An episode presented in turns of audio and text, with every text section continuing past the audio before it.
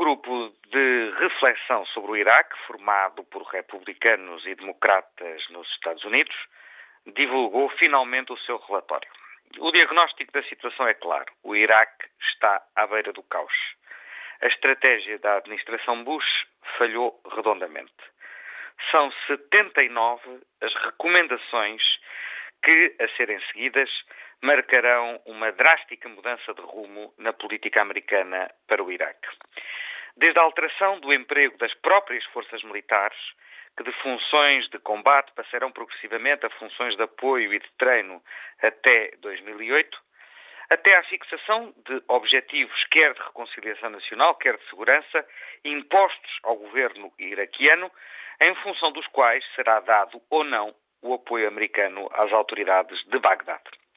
O mais significativo, contudo, é a recomendação para uma alteração profunda da estratégia diplomática dos Estados Unidos da América no Médio Oriente, que passa pelo reconhecimento da necessidade de contar com o consenso e o empenho da comunidade internacional, a União Europeia citada à cabeça.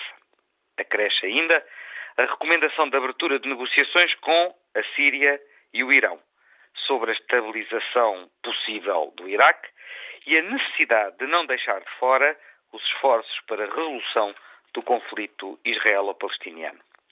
No imediato, este relatório vai ser lido como a mais cabal desautorização da política seguida pelos americanos na região nos últimos três anos. Mas agora a bola está no campo da Casa Branca.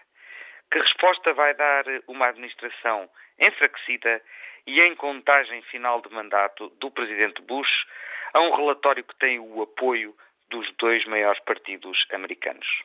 E já agora, poderá a União Europeia, tão citada, continuar a manter silêncio sobre o contributo que terá de dar para a própria situação no Iraque, em paralelo com o que assistimos a degradação no Líbano e uma tensão crescente na Palestina?